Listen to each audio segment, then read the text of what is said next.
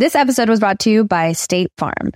Buying a house in 2024 can be something extremely joyful, but also extremely stressful when you think about all the paperwork that you have to file. But like a good neighbor, State Farm is there. That's a phrase that will help you feel good knowing that you have people who care to help you file a claim or find the coverage for the things that you want to protect. After an accident, you may be worried. Who do I call? What do you do next? I drive peacefully knowing that I have people who have my back. In reality, finding good insurance doesn't have to be something that is complicated to you. State Farm has options to fit your unique needs, which means you can talk to your agent to choose the coverage you need, have coverage options to protect the things you value most, file a claim right on the State Farm mobile app, or reach a real person when you need to talk to someone. Like a good neighbor, State Farm is there.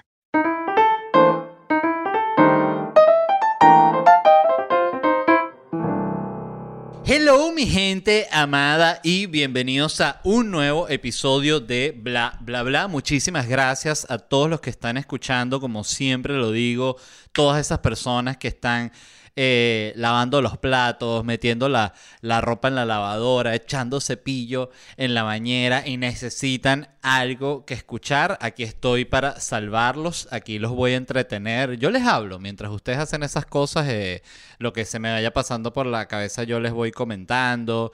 Eh, podemos hablar de bueno, de la velocidad que le metieron a las notas de voz de WhatsApp, que es algo que yo uso mucho. Fíjate que hay gente que habla tan lento que tú le pones el 2X y están al pelo. Que uno dice, qué lástima que ellos no lo puedan hacer con su voz real, ¿no? Hay gente que con 1.5 es, perfecto. O sea, eh, bueno, el otro día mi productora Ximena me confesó que ella me ponía las notas mías en 2, 2X. O sea, que yo dije, oye, pero que falta de respeto, ¿no?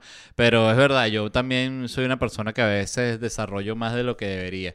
Em, pero eso es por la, porque justamente uno se dedica a esto, entonces uno elabora el discurso. Entonces no puedes mandar un voice note, voice note diciendo sí, no, sino tienes que elaborar, ¿no? Desarrollar. Pero bueno, el punto es, gracias a toda la gente que está escuchando, como siempre se los digo, recuerden suscribirse al canal. Esto tenía como 100 años sin hacerlo, pero recordé PewDiePie, PewDiePie, PewDiePie, PewDiePie, ¿no? Es que se llama.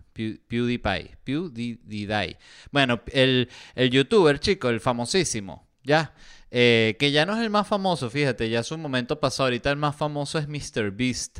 Sin embargo, hay cantidad de gente, tú le dices MrBeast, te dicen, no tengo idea de quién es MrBeast. Entonces dices, entonces MrBeast es el más famoso o el más famoso es Cristo. Pues sí, sí sabe todo el mundo quién es, ¿no? Estoy como, ¿cuál fue el, que se metió a, a Cristo? Ah, Farruco, que por cierto, ya va, déjame ver si fue Farruco el que se metió a Farruco, vamos a poner cristiano. O él es como evangélico, ¿no?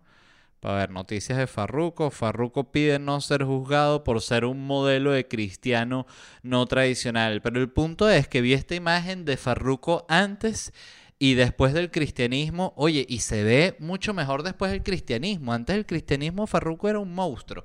Entonces qué bueno que Farruco llevó la mano de Dios y ya se puso seriecito. Busquen las fotos de Farruco actuales y se van a quedar eh, locos. Se ve hasta bien Farruco. Que yo no, no, ojo, no... La verdad, a mí no, no es un tipo de apariencia que me agrade la que, que es como de no sé cuál es el nombre de eso, pero está muy de moda. Es como esta, esta pinta tipo Machine Gun Kelly, eh, Pete Davidson, cualquiera de los traperos argentinos, que es como que tienen un diamantito aquí, pero aquí tienen una lagrimita y aquí les sale como un colmillito así, aquí debajo del labio, y aquí tienen una ceja, pero tienen otra dibujada que es así como misteriosa. Entonces que es como que ya basta, por favor, o sea es, el, es, como, es el otro punto extremo, o sea, es como que el tatuaje está cool, pero coño, ya cuando te rayas así es como que, verga, pierde ya la, no sé, en fin. Este, pero el punto es que Farruko se ve mucho mejor después del cristianismo y creo que muy pocas personas pueden decir eso, porque siempre el cristianismo como que a la gente más bien la pone como, como triste, que tú le ves que le pasa mucho a la gente que de repente se salva un accidente, o también le pasa mucho a la gente que, que había caído en el alcoholismo o en las drogas o en cualquier cosa así, que es eso, tienen esa necesidad de sustituir una locura por otra. Entonces caen, es en la locura el cristianismo, están todo el día, ay, el Señor, que el Señor me dijo, el Señor me llevó, el Señor pa' aquí. Es el Señor tranquilo, el Señor tiene muchas cosas de que ocuparse, ¿no? O sea, yo siempre digo, la gente, la gente creyente, y lo digo aquí metiéndome abiertamente, oye, es, es, bien desconsiderada con su Dios, ¿no? Porque saben que Dios está ocupado, ¿no? O sea, digo, esto estoy diciendo si tú estás escuchando esto y crees en Dios. Oye, si tú crees en Dios, tú crees que Dios es omnipresente y que por tanto, eh, por lo tanto, está ocupado porque tiene mil peos prendidos. Entonces estás tú, ay, qué Dios, que yo. Oye, ayúdalo, ¿no? Ayúdalo un poquito. Fíjense, esa, esa es mi propuesta. La mejor manera de ayudar a Dios es no pedirle nada. Eso sería yo como como cura, como papa, que me encantaría ser un cura malditísimo, esos que no formaría unos peos los domingos que no tienen ni idea. Los curas de la gente diría, oye, mejor, mejor cuando estaba el cura, porque este nuevo cura, eh, LED, de verdad tiene un, estilo que no me gusta. No me gusta.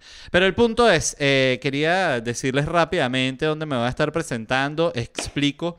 Eh, una vez más, estoy empezando este espacio que se llama Noches en Miami, aquí en Miami. Me voy a estar presentando el 5 y el 19 de agosto, son las dos primeras funciones. Es el lugar donde voy a estar probando nuevo material. Obvio, también tengo ya chistes ahí que están probados y que Sí, que ya son como que tiros seguros, ¿no? Vamos a decirlo así. Pero es el lugar donde estoy trabajando nuevo material, donde estoy hablando de otras cosas. Y bueno, no sé, a mí me parece una, una propuesta bien interesante. A mí me encanta, la verdad. Es súper emocionante estar como que retándote a hacer nuevo contenido. Este. Y empiezo también, que era lo que quería diferenciarlo, la gira de Locura Stand Up Comedy, que es mi nuevo show. Entonces en Miami me voy a estar presentando el 5 y el 19 de agosto y con Locura Stand Up Comedy, la primera gira que es por Estados Unidos, voy a estar el 24 de agosto en Tampa, en Orlando el 26 de agosto, en Sarasota el 3 de septiembre, New York el 22 de septiembre, Indianapolis el 28 de septiembre, septiembre Raleigh el 2 de octubre, Austin el 12 de octubre, Los Ángeles 21 de octubre y Boston el 6 de noviembre. Una vez más recuerdo a la gente de Austin y Los Ángeles que las entradas del show de Orgullo Nacional que se movió son válidas para este y que si necesitan su reembolso pero no les sirve esa fecha, escriben a nitantardeproductions.com. Todas estas entradas se consiguen en ledvarela.com. Espero nos veamos por allá y muchísimas gracias. Dicho eso, tengo varias noticias de las cuales hablar. Eh, hoy fue un día que me pareció como, debo decir, flojo en noticias. Hay días que lo son. Hay veces que yo me meto en las noticias y ya de una consigo cosas rápidamente eh, con ver, qué sé yo. Yo siempre hago lo mismo. Reviso las tendencias en Twitter, pero la parte como de noticias, porque eh, si bien muchas veces hay de trending topic que si tu mamá fue mía. También hay una noticia, ¿no? Ahí mira, tal, Johnny Depp. Entonces tú dices, ah, ¿qué pasó con Johnny? No, que lo volvieron a demandar. Ah, ok, eso es buenísimo para el podcast. Entonces así se arma, ¿no? Veo también eh, Reddit, pero la parte de noticias, que por cierto, esa parte no la tiene, comentario aquí al margen, esa opción no la tiene la web de Reddit, es solo en la aplicación que tiene esa parte que tú te metes y tienes esta parte de noticias en el home. Está noticias principal y popular. Entonces, noticias tienes las, bueno, las noticias que están más, más votadas hacia arriba. Y también suelo conseguir muy buenas cosas ahí. Y siempre, por no dejar, he hecho una revisada de Google News. Que es como lo más eh, similar a ver un periódico de esos estándar de antes. Porque de hecho hoy lo, lo puse en Twitter y todo, que me salieron dos noticias en, en Google News que dijo, oye, pero qué falta de seriedad, ¿no? Con, con, la mujer. O sea, me recordó mucho al medio este La Patilla, porque para quienes no recuerden La Patilla, pues La Patilla tuvo un momento que era muy, muy importante por la manera en la cual titulaba y puso hasta medio un estilo. No sé si eso lo crearon ellos o lo copiaron de de algún lugar, pero fue algo que fue relevante, ¿no? Y después siento que la patilla ya ellos mismos como que se consumió a sí mismo, ¿no? Y pusieron estas dos noticias, que Rosalía presume de cuerpazo en bikini, así fue su sorprendente aparición en las playas de Mallorca. Rosal, otro, eso es Yahoo Style, o sea, eso ni siquiera es Google, es un, un, relinqueo a Yahoo Style. Y de ahí otro artículo de La Opinión, que no sé dónde será La Opinión, Rosalía se abre el cachetero y muestra bastante en Playa de Mallorca para su video Despechar. O sea, esos son los titulares. Y abajo de ese había uno que la chica del clima, entre comillas, Janet García, muestra sus mejores fotos posando en micro bikini de hilos. Y yo me quedé, oye, no se suponía que estas cosas, eh, esta manera de, o este tipo de periodismo así que ni siquiera es una noticia, sino que hay una nueva foto de un culo. Entonces, ese es el titular. Entonces, oye, no puede ser. Yo pensaba que iba a desaparecer en lugares así tipo Google Noticias, ah, no, debería haber como una... un... No sé por qué mayor criterio, no sé ni siquiera de dónde viene esa opinión de por qué debería existir. Creo que es porque en general yo percibo a toda esa raza de, Silicon Valley como un poquito más moderna en ciertas cosas, en otras cosas son eh, terribles, ¿no? Pero no sé, me, me, llamó la atención que fuese así tan abierto, porque sí me había pasado que me salía en Google News cosas así como eh, de este tipo, pero no me salían así seguidas y varias juntas, entonces ya como que creo que también la inteligencia artificial descubre que, ah, mira, les gusta las fotos de Rosalía, ¿no? Entonces ah, vamos a tratar de buscar más. Eh, ¿Será que le mando un correo a Rosalía para que me mande fotos y después Rosalía te denuncia la inteligencia artificial de Gmail pues le está solicitando fotos por, por DM, ¿no? Esas son las noticias del, del futuro, pero la inteligencia artificial de Google no, no, no sabía, no sabía que estaba haciendo algo malo. Este, igual la, la van a cancelar. Eh, una noticia que me, me me llamó la atención, la primera de la cual quería hablar es esta, que se publicó un estudio que dice que tener amigos de la infancia ricos está relacionado a mejor salario en la vida adulto que en la vida adulta, que bueno, esto es otro de los que yo digo los artículos o los estudios del Instituto de la Obviedad, porque es como que bueno, claro, obvio, o sea, eso, eso a mí me parece que que es obvio, ¿no? Eh, esto ya lo, lo, cito textual, decía, un estudio de redes de amigos de Facebook ha demostrado que es más probable que las personas de hogares de bajos ingresos crezcan para ganar un salario más alto si, si tuvieron amigos más ricos cuando eran niños. Entonces, ah, está bueno. Y fui a leer el artículo, entonces tenía un paywall, ¿no? O sea, tenía que pagar, suscribirme a una revista eh, como un boletín de, esta universidad que había publicado este estudio. De, ah, no, es la, revista de New Scientist para el científico moderno, ¿no? Pero yo no soy un científico moderno, entonces realmente no me suscribir a la, a la,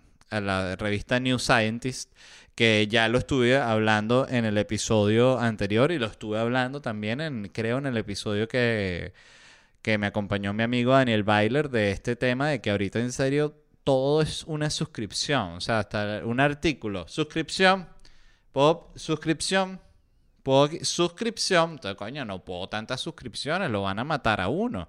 Por eso es que a la gente no le, no le alcanza el dinero. No es porque los sueldos sean tan malos, sino porque es que, coño, todo una, eh, voy a, usar mouse, mouse suscripción. ¿no? Entonces, si, si vas a usar el mouse sin suscripción, solo puedes usar este circulito aquí. Entonces, lo que le puedes dar clic ahí. No, pero aquí no tengo nada para darle clic. Ah, bueno, actualice. ¿Ves? Entonces no se puede así. Em, entonces, ¿qué pasó? Que iba a leer el artículo y no lo pude leer porque había un paywall. Entonces dije, bueno, yo igual tengo que hablar en el podcast. Entonces no tengo los datos, los voy a inventar. Entonces, eh, que lo que voy a hablar de, es de por qué yo creo que el tener amigos de ricos durante la infancia te beneficia adulto. Este, lo primero es que creo que estás expuesto a un ambiente donde se habla de dinero de manera distinta, ¿no? Y que, eh, coño, eh, vamos a ver si pedimos prestado para para comprar una salchicha, coño. Entonces, claro, si tú estás en, ese entorno, no se te va a ocurrir muchas vainas para hacer dinero. Eso es lógico, ¿no? Eh, en cambio, si tú estás con, en contacto con gente que tiene dinero, tiene una manera distinta de hablar del dinero. Incluso he notado yo en la manera distinta de hablar de las cifras, este, porque hablan con, con mucha más facilidad de una cifra de de qué sé yo, no, eso hay que, para, para montar una vaina de ese que montar es como conseguir como 5 millones de dólares. Y tú dices, 5 millones de dólares, ¿dónde los vas a sacar? Y lo hablan así como, como si nada, ¿no? Como si no fuese nada. Entonces, claro, yo creo que eso definitivamente te impacta porque te hace ver como que es posible, incluso si tú no lo tienes, es un poco como una la magia del capitalismo que llaman. Este lo otro es que bueno, también si tú te mueves en un entorno de de gente adinerada desde que eres niño, este, o tienes unos amiguitos que son gente adinerada, que también eso es lo que no, no mencionaba el artículo, pero es, un, es como tricky, ¿no? Porque si tú no puedes tener amigos adinerados si tú mismo no eres o que sea de cierta clase económica e intelectual, ¿no? Porque la discriminación entre clases es de las más, eh, no solo de las más abiertas y claras, sino también de las más como autoimpuestas. O sea, la gente se siente muy cómoda en el entorno casi siempre en el, que está. Siempre está el que se siente que coño, que debería estar un entorno como más de millonario, de más de, de gente más exitosa, ¿no? Porque se siente que no, no se lo merecen en ese lugar donde está, pero siento que eso, no sé, diría que es lo menos. Em, entonces, claro, tú también, lo mismo. Tú dices, oye, tuve esta idea buenísima, necesito inversión. Si todos tus amigos son pobres y te dicen, bueno, yo tengo para invertir una salchicha no me sirve porque necesito 5 millones de dólares. Bueno, pero aquí está la salchicha. Tú le dices, muchas gracias, aprecio eh, el aporte de la salchicha, pero no me funciona para el negocio del startup que quiero montar de delivery. Hey, it's Kaylee Cuoco for Priceline. Ready to go to your happy place for a happy price? Well, why didn't you say so? Just download the Priceline app right now and save up to 60% on hotels. So, whether it's Cousin Kevin's Kazoo concert in Kansas City, go Kevin, or Becky's Bachelorette Bash in Bermuda, you never have to miss a trip ever again. So, download the Priceline app today. Your savings are waiting. Go to your happy place for a happy price. Go to your happy price, Priceline. Y mm, no sé si lo mencioné aquí en el, en el, en el podcast, es muy probable. Eh, me llamó mucho la atención, eso lo vi durante la pandemia, por eso me llamó tanto la atención que me extrañaría que no lo haya mencionado, pero como se me olvida y como repito y como todo el mundo no ha escuchado todos los episodios, no importa. Este Justin, no recuerdo el nombre de él, pero que es el, creador de Justin TV, que fue lo que después se convirtió en. Se llama Justin TV, déjenme buscarlo. Justin TV. Eh, sí, Justin TV. Eh, él se llama Justin Can. Él es el creador de Justin TV, que Justin TV evolucionó y se convirtió en Twitch, ¿no? Eh, que bueno, obvio, una de las redes sociales, no sé si es una red social o una, plataforma de las más importantes digitales que existen. Eh, él en una entrevista que me gustó mucho y la vi durante la pandemia porque es muy raro de ver ese tipo de comentarios, él le hacen la pregunta de cuál cree él que fue el hecho determinante en que él pudiese ser una persona exitosa y haber vendido su Justin TV que se lo compraron no sé cuántos eh, no sé si cientos de millones de dólares, un dineral, evidentemente, ¿no? Este, y él dice que la, la, la, cosa así fundamental que lo diferencia a él y que por el cual él siente que pudo lograr su éxito es que él viene de una familia muy acomodada económicamente y él dice, yo estudié en, en, los mejores colegios, estudié en la mejor universidad, todos mis amigos eran hijos de millonarios que eh, muchos de nosotros teníamos 20 años y ya teníamos tres negocios que habíamos fundado y quebrado con dinero de nuestros padres. Y si bien eran, ojo, gente súper proactiva, súper inteligente, con unas ideas brutales, oye, tenían ese flujo de caja que les permitía jugar a la empresa y, y aprender así también.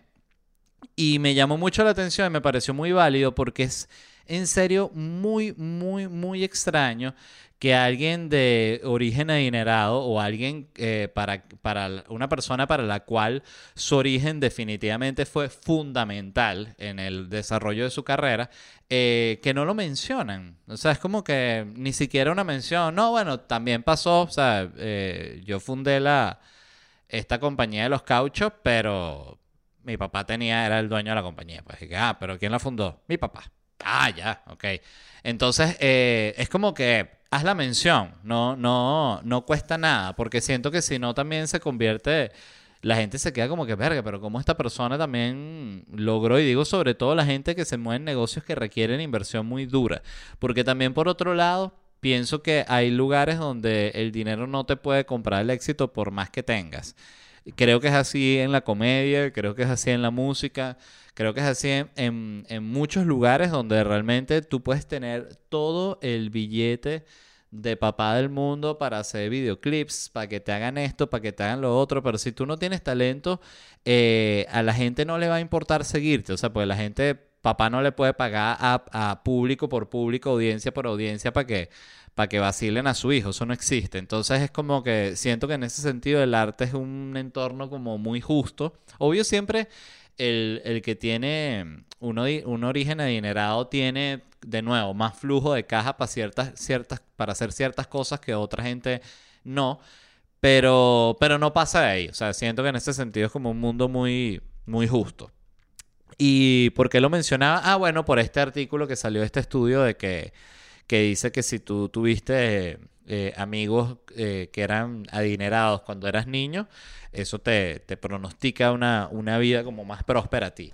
Y otra conclusión que es muy importante porque hay gente que lo escucha y es literal, ¿no? Entonces quiero hacer la aclaratoria. Si usted no tuvo amiguitos ricos cuando era niño, no intente hacerlos ahora, porque imagínese que usted se llega a un colegio, eh, un colegio así bien fresa como de millonarios y llegas directo, entras a hablar con el director y dice, mira, yo vine aquí a ser amigo de los niños. ¿Usted me puede decir cuáles son los niños más ricos? Bueno, le llaman a la policía de inmediato porque ya pasó su momento. Si usted no tuvo los niñitos ricos cuando usted era niñito, ya olvídelo. Lo que le queda es pobreza de por vida. Lo dice el estudio, no lo digo yo.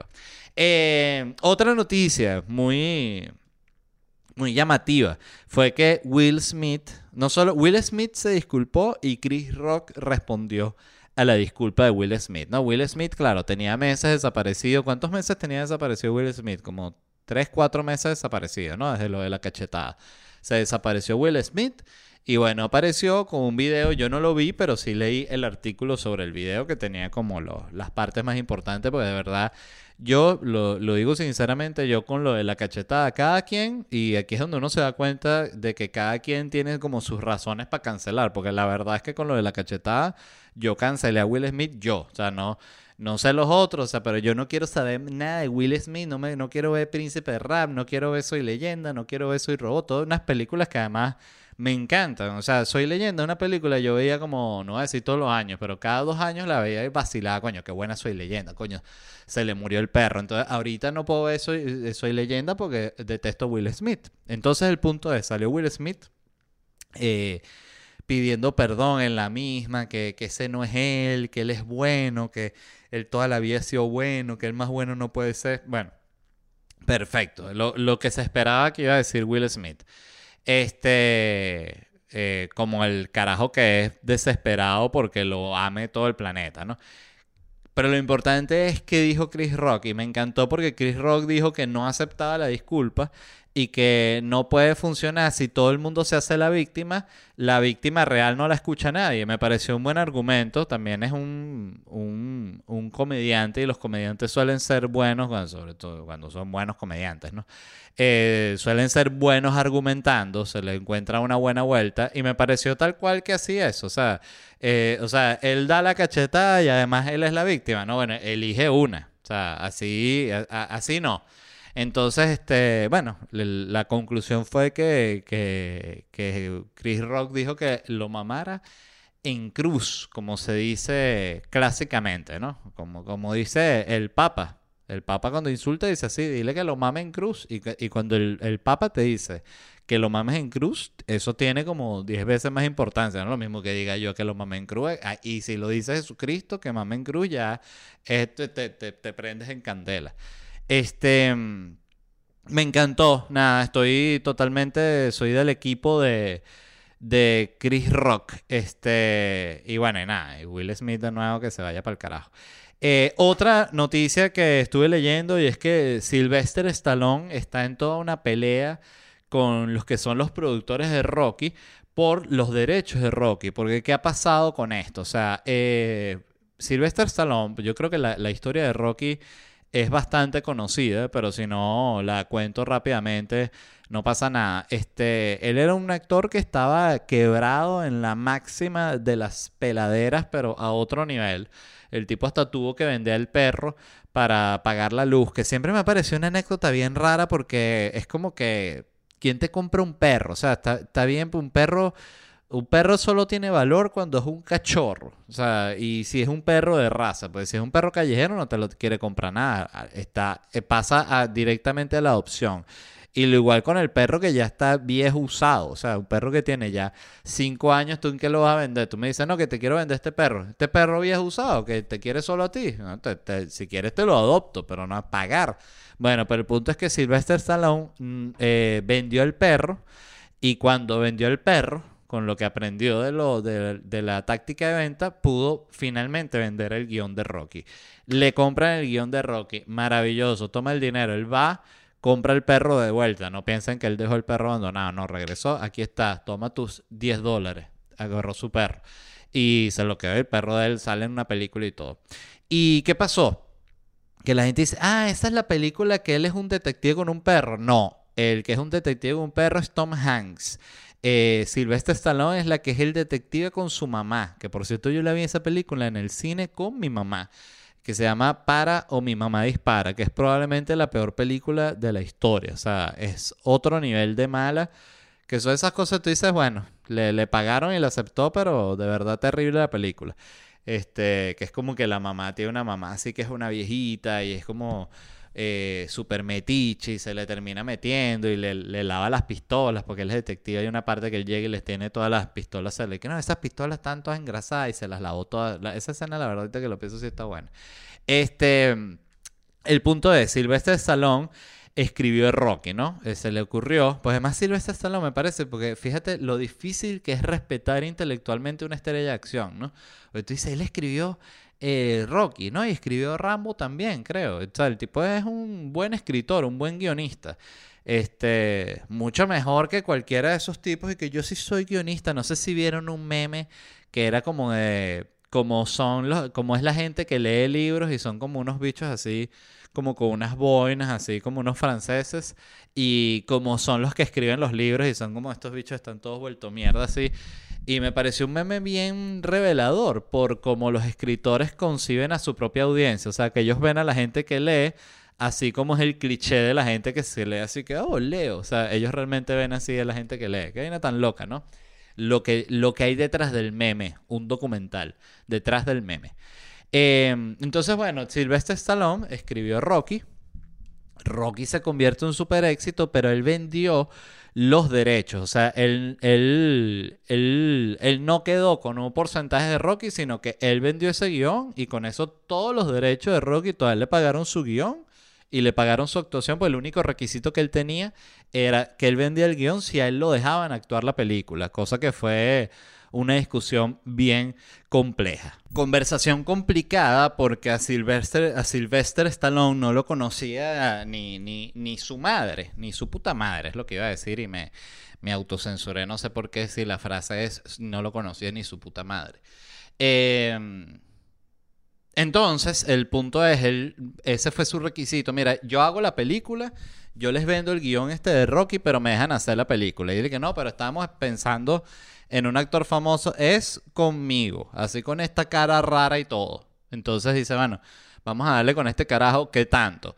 La película se convierte en un super éxito, a él se, viene la segunda, le pagan la segunda, le pagan su guion, no sé si él escribe el guion, pero bueno, le dan su pago. Viene la tercera, que por cierto, además, eh, la primera película él le pagaron creo que fue 50 mil dólares y la segunda que sí, 120 mil dólares, que yo pensaba que él había ganado mucha más plata por, por esas Rocky, ¿no? Y cuando la tercera o la cuarta, no estoy seguro, eh, creo que la tercera se convierte en un mega éxito, eh, Sylvester Stallone le dice a esta gente, mira, yo sé que yo les vendí los derechos a ustedes, pero oye, yo creé este personaje que es una vaina, un megapalo. O sea, es como crear Star Wars y no tener ningún tipo de derecho dentro de Star Wars. Y él dice, ¿será que me pueden dar el 1%? Y estos productores le hicieron así. Le pintaron una paloma, pero de otro nivel, y Sylvester Stallone, estos malditos. Entonces, claro, ¿qué pasa? Que ellos igual le decían, mira, ¿quieres hacer una nueva Rocky? Hay otra Rocky. Y Sylvester Stallone es un tipo que ha tenido una carrera muy accidentada. Entonces, cuando tú has tenido una carrera tan accidentada, este siempre te estás recuperando económicamente, porque eso es lo interesante y, justamente Sylvester Stallone lo ha usado para hablar de esto porque él se ha dado a la bancarrota, o sea, y es eso, cuando la gente tiene ese, esa mecha de gasto tan fuerte, no está haciendo películas, las películas son un fracaso, se quiebran, porque el gasto sigue siendo demasiado grande. Y entonces Stallone básicamente dijo que estos tipos son unas ratas, que el coño es su madre, que le están sacando la mierda a Rocky, no le dan a él su parte. Y este gente por el otro lado dijo que a él se le ha dado todos sus pagos y que no saben de qué está llorando él porque él firmó su contrato, que él daba los derechos y los vendía, por eso en lo que los vendió. Entonces, eh, es un tema interesante porque entra como en una conversación ética eh, moral de, cuál es el deber ser de esto, qué es lo que está bien. Porque por un lado, y me, recuerda mucho el caso este de Chapel, que él... Que por cierto, Chapel, me parece, la gente que son fanáticos de la comedia y que están pendientes, saben que el tipo está totalmente fuera de sí en este momento. O sea, yo creo que espero que salga de ahí y se le pase, pero está en una... Siempre fue un tipo muy, muy egocéntrico pero ya me parece que está a niveles de, psicópata. Este, al punto de que dice unas vainas que ya digo, pero ¿lo está diciendo en serio o es joda? O sea, no, no, no entiendo. Este, pero él tuvo este, este video que subió en el cual él cuenta que él hizo el, el Chapel Show, que por cierto siempre me ha reventado que él dice que Kian Peele le robaron su show y están haciendo el mismo show que él, que es como que, o sea, él no inventó el show de sketches, o sea, Saturday Night Live hacía un formato de sketches uno tras otro, o sea, es como que, no sé, creo que solo porque son de la misma raza de él no lo, no lo pueden hacer, pues no pueden hacer programas de sketches, solo él puede.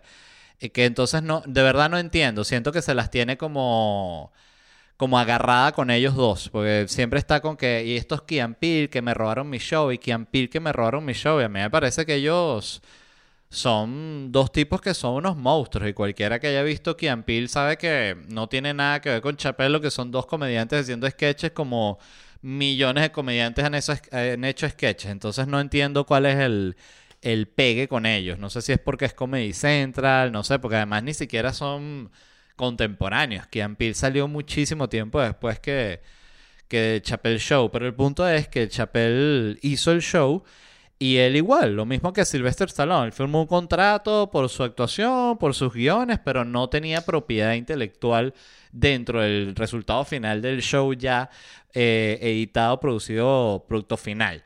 Y él dijo que bueno, que eso a él le parecía una, una cagada, que le parecía un abuso, que ese show era de él que, porque nunca le habían dado el chance de, que él tuviese un porcentaje, piquitipi, que es un robo, que no porque él firmó. Y la verdad es que tú ves el video, yo lo vi en su momento y creo que lo hablé. lo hablé y todo, sí.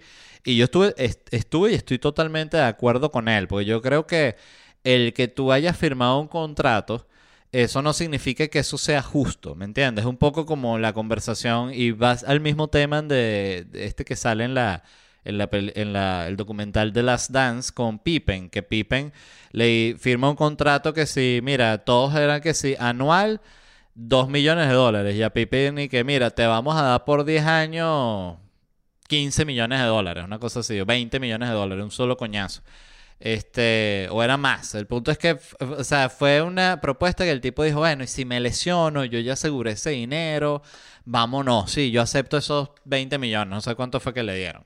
Y, el punto fue que los carajos que se, se, hicieron campeones de la NBA y todos los sueldos se dispararon y todos se hicieron así millones y millones y millones. Y Pippen y que coño, y yo le dieron, te firmó su contrato, caballero, jódase.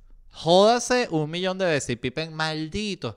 Y sí son unos malditos, pero el punto es que tú también firmaste. Entonces es como de nuevo, simplemente está mal. Yo siento que, que esta, esta, gente, por ejemplo, que tiene los derechos de Rocky, ellos saben, primero, no solo Rocky lo creó Stallone, sino que Stallone es Rocky. O sea, entonces es absurdo no pensar que él tiene derecho de autor sobre eso y que por firmar un contrato lo puedes joder así y lo puedes joder así. Porque obvio Sylvester Stallone tiene para contratarse unos buenos abogados y toda la cuestión. Y nada, o sea, está enfrascado en ese peo. Y lo que está es, él ni siquiera lo está discutiendo, que es lo interesante. Es lo que salió en Variety dando una entrevista en la que dice que estos carajos son unos coños de madre y que han explotado su personaje y nunca le dieron nada a él. Este, pero ni siquiera es como que él está en una demanda con ellos. Y me puse a leer sobre otros casos famosos de, de derecho de autor que me parecieron interesantes. Eh, ninguno lo conocía, de hecho. Este, y el primero es de Radiohead, la banda de Radiohead, la canción Creep. Eh, los demandó una banda que se llama The Hollies, porque es igualita a una canción que se llama The Air That I Breathe. Que además es una canción que la conocía por el coro, pero la parte inicial de la canción en serio es igualita a Creep. O sea, se la robaron abiertamente. Que además tú dices que impresionante como el éxito o el que fue el. Estoy casi seguro que fue el el primer éxito internacional de Radiohead y es una canción robada. O sea, que tú dices realmente cuál es el valor de eso, porque es una canción que te dispara tu carrera. Eh, otra que me pareció muy interesante fue la canción de Ghostbusters, que la, compuso Ray Parker. Eh, después de que la lanzó, salió una demanda de, este artista que no los conocía, de hecho, a ninguno de los dos. Hugh Lewis que porque era igual a una canción de él que se llama I Want, I Want a New Drug. Y escuchas la canción y es idéntica, es una, una robo, un robo así ofensivo. Eh, al igual que la de Radiohead, que por cierto me, me, sentí muy decepcionado, pero pues yo soy fan de Radiohead, pero coño, o sea, que, mierda robase una canción ahí que se ve bien bajo. Este, una tercera que me llamó mucho la atención fue la de este macaco, como un mandril que se tomó una selfie con la cámara, un fotógrafo se llama David Slater.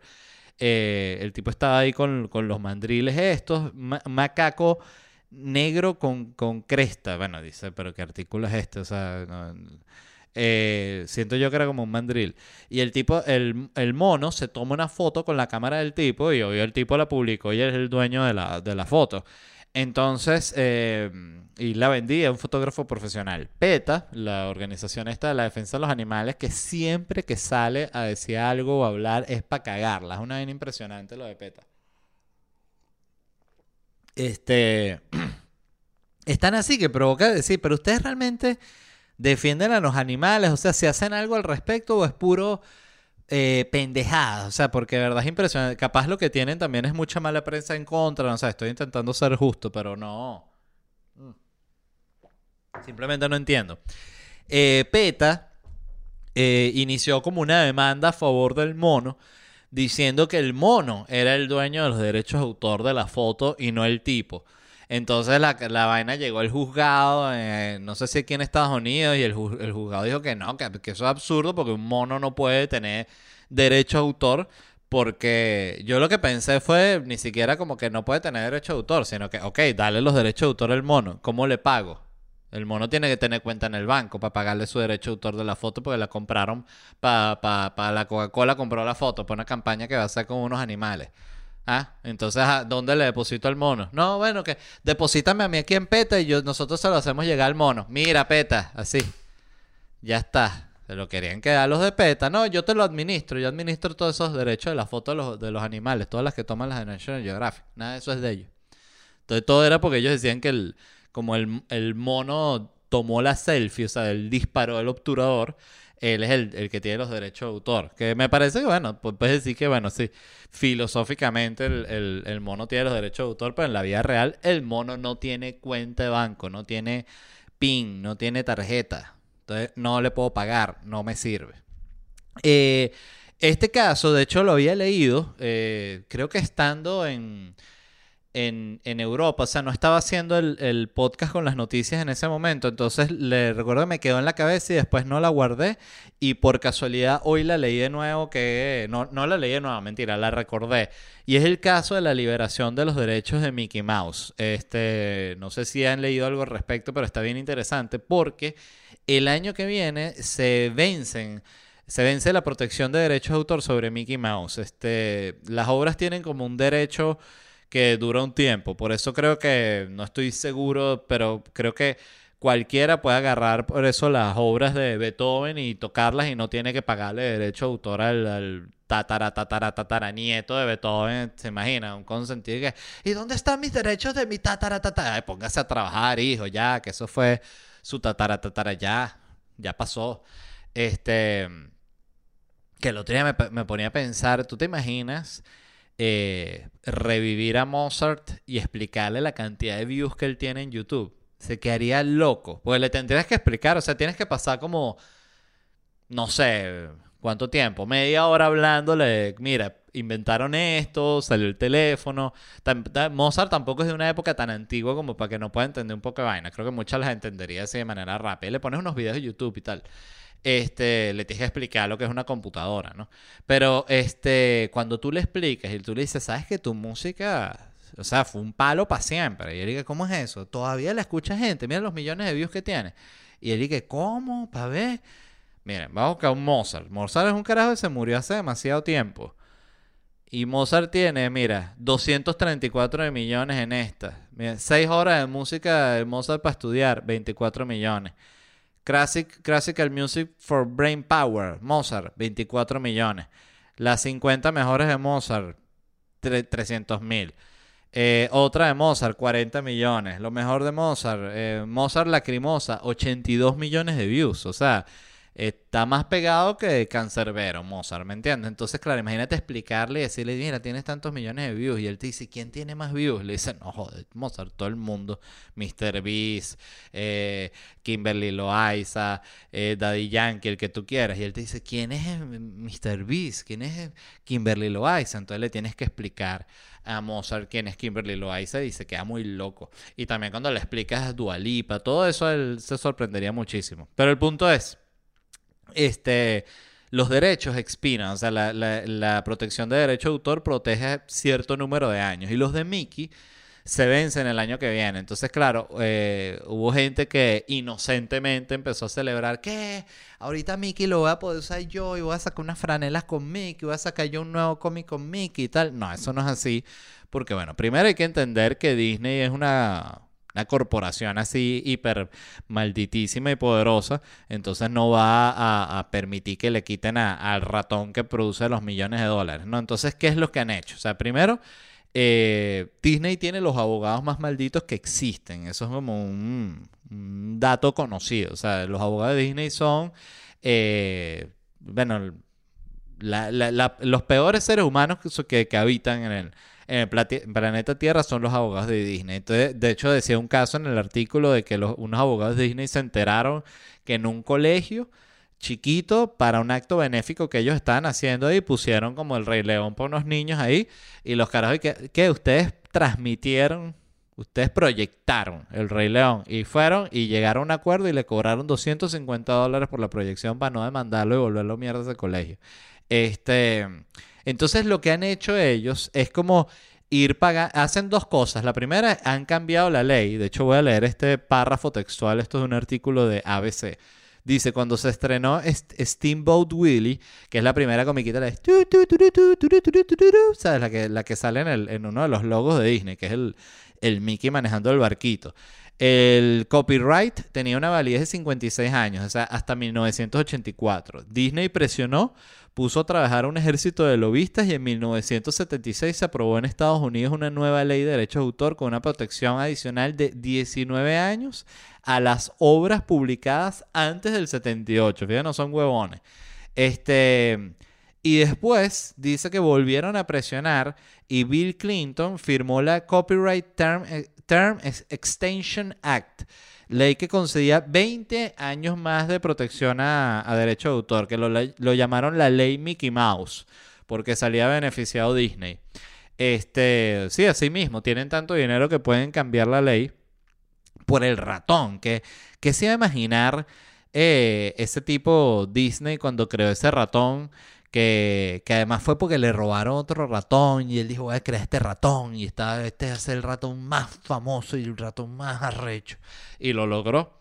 Entonces, eh, bueno, básicamente los derechos de estos se liberan. Entonces, ellos lo que han hecho primero es modificar la ley directamente.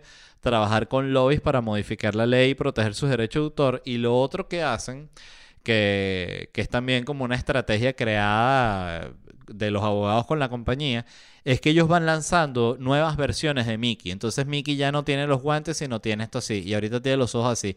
Y ellos registran ese nuevo Mickey. Y al registrar ese nuevo Mickey, ellos ya renuevan por completo los derechos de autor y son los dueños de eso para siempre. Pues ellos siempre son los dueños como de una versión de Mickey o de muchas versiones de Mickey. Entonces, claro, si tú vas a lanzarte un Mickey, ellos te dicen, ah, pero qué casualidad, ese es igualito a este muñeco que nosotros usamos en todos los parques, que se llama Mickey Mouse. Sí, yo sé, pero lo que pasa es que esos derechos eh, de, esos derechos de autor ya se vencieron. Y ellos te dicen, pero ¿qué te pasa, hermano? O sea, ¿en qué coño, qué mundo vives tú? No, disculpe, señor Disney. Sí, vale, arranque aquí. Eh, entonces, bueno, el punto es para, de nuevo, a la gente que se emocionó, dijo, voy a sacar las franelas de Mickey, gorra de Mickey, encendedor de Mickey. Lo que te viene es demanda, pero de la más intensa y la más afilada. Este, interesante, ¿no? Todo este tema de Disney. Eh, otra noticia de, que ya mencioné, la polémica con los Jets, este, para quien no lo sepa, salió esta cuenta de Twitter que se llama Celebrity Jets, eh, que muestra todos los recorridos que han tenido eh, jets de personas famosas, ¿no? Este, ellos lo publican así, tú ustedes lo pueden buscar, voy a buscar aquí un ejemplo rapidito publican el, la salida de Alex Rodríguez. Eh, salió de West Hampton Beach, New York. Y después sale cuando llega al otro lugar. Alex Rodríguez llegó a New Jersey. Entonces el vuelo duró 28 minutos. Lanzó un vuelito de 28 minutos Alex Rodríguez. Ahorita hace 45 minutos estaba volando Alex Rodríguez. Entonces usted se puede meter ahí y ver. Dan Bilzerian salió de tal para dónde. Eh, Travis Scott salió de tal para tal, Tom Cruise salió de tal para tal. Entonces, ¿qué pasó? Que se, se, empezó, a viralizar esta cuenta y salieron celebridades que, bueno, que hacen unos vuelos de tres minutos, ¿sabes? O sea, de una parte de la ciudad para otra, para no agarrar ningún tipo de avioneta. ¿Hay avioneta ya? Eh, ¿Aeropuerto? Sí, vámonos. Ay, se me quedó el celular. Vamos para allá. Ay, que eh, dije que iba a traer los zapaticos de la niña. Entonces, claro, cada levantada de jet debe ser una contaminación bestial. Entonces salió la gente molesta, ¿no? Coño, están contaminando el mundo. Y de todos estos jets eh, a los que les, hicieron seguimiento, el que estaba pero contaminando de la manera más intensa y agresiva era el de Taylor Swift, que eh, Taylor Swift, se dice así, que hizo 170 viajes en lo que va de año, lleva 170 viajes el jet, ¿no? Entonces salieron los memes de Taylor Swift volviendo mierda del planeta, Taylor Swift la, celebridad más maldita, todo eso, más que, que las Kardashian, que lo que tú quieras. O sea, le pusieron la corona de la desgraciada Taylor Swift. Entonces Taylor Swift eh, publicó un comunicado, o mandó un comunicado, leí aquí, a la revista Rolling Stone, eh, explicando que, coño, que quería aclarar que ella no estaba en la mayoría de esos vuelos, que lo que pasa es que ella tiene esa avioneta rechísima y ella la renta como, como charter y la presta amigos y tal. Entonces no es como que ella está volando siempre, sino que la avioneta es la que vuela mucho. Entonces, claro, fue peor porque la, gente fue como que, o sea, pudiste tener la avioneta eh, parada, pero por hacer billetes la, la, pones a contaminar más, ¿no? Entonces, ay, Taylor Swift, no, me van a cancelar. No la van a cancelar. A nadie lo van a cancelar por, por volar en jet privado, porque obvio se arrecha la gente y hay toda esta actitud de que maldito, que estás contaminando y yo tengo que reciclar. Sí, pero la verdad es que cualquiera que tuviese la opción de tener un jet privado, la grandísima cantidad de la gente andaría en el jet más coño madre y poco le, importaría si contamina, si no contamina, porque a la hora de la verdad la gente le sabe a culo. Esa es la realidad. Eh, es muy poca la gente dice, ¿sabes qué? Yo soy Dualipa. Pero mi avioneta está contaminando mucho. Yo creo que yo me lanzar un vuelito en el aeropuerto para que me estén ladillando desde que llegue hasta que me vaya con fotos todo el maldito vuelo. Que sea un problema de seguridad para todo el aeropuerto. O sea, entonces no tiene sentido. O sea, si tienen dinero y se pagan su avioneta y vuelan sabroso, van solo con, con las dos mejores amigas, gozando siete siete bosques de, de bolas se gozan. ¿Cómo no les a decir que no lo hagan? Eh, Pero bueno, el punto es para que sepan que Taylor Swift le, le, le- saca el jugo a la avioneta. Eh, otra noticia rapidita que me llamó la atención, que es que Joe Biden dio positivo por, de, de COVID de nuevo. O sea, otra vez, Joe Biden dio positivo, pero ¿por qué hace este esto? Problema aquí en el codo. Quería hacer, eh, antes de despedir, una recomendación rapidita de un documental que estoy viendo y me tiene fascinado. Está en Disney, se llama Light and Magic. Es un documental de seis episodios, si no me equivoco, voy por el cuarto, eh, sobre la historia de Industrial Light and Magic, que es la... Industrial Light and Magic, sí, ILM. eh, que es la compañía de efectos especiales que funda George Lucas para hacer los efectos especiales de Star Wars. Y luego él, eh, esa compañía hace los efectos especiales de Jurassic Park, de, de, de Indiana Jones, de cantidad de películas. Entonces es muy interesante el cómo se conforma la empresa porque parte del punto de que cuando él le aprueban para hacer la película de, de la Guerra de las Galaxias, él no existe como una compañía así que tú puedas contratar para que te hagan los efectos especiales, sino que seguía siendo una como una disciplina muy informal. O sea, que había un- uno que hace modelos, otro que hacía stop motion y así. Entonces era como que tú contratabas uno y otro, armabas unos equipitos y esa gente te hacía los efectos especiales, pero no había una compañía así especializada en efectos especiales. Entonces él decide fundarla, armarla y fundarla. Entonces el primer episodio trata sobre eh, el grupo que recluta él y el que es como el director del equipo de efectos especiales para, eh, para armar ese equipo, ¿no? Y de verdad está espectacular el documental porque ves cómo ellos aprenden, cómo se meten en problemas eh, sin saber cómo, cómo van a resolver. Y me pareció, no sé, un, un documental verdaderamente inspirador. Por eso se los recomiendo, véanlo, está, está en Disney y está simplemente espectacular. Así que, bueno, dicho eso, me despido. Muchísimas gracias a toda la gente que estuvo escuchando. Les recuerdo que me voy a estar presentando con Noches en Miami, aquí en Miami, el 5 y 19 de agosto. Y voy a estar en Tampa, Orlando, Sarasota, New York, Indianapolis, Raleigh, Austin, Los Ángeles y Boston. Todos estos tickets los consiguen en ledvalera.com. Les mando un abrazo gigante y nos vemos pronto. Bye.